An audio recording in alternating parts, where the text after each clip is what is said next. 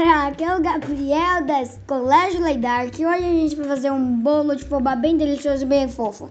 Vamos aos ingredientes: 3 ovos, 2 xícaras de açúcar, 2 xícaras de fubá, 3 colheres de trigo, meia copo de óleo, 1 copo de leite, colher de urma em pó, fermento.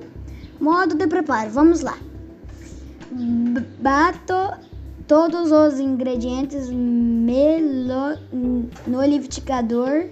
Coloque em uma forma untado, leve ao forno e aquecido e deixe assar por 40 minutos e o bolo estará pronto. Essa foi a nossa receita de hoje. Tchau, tchau!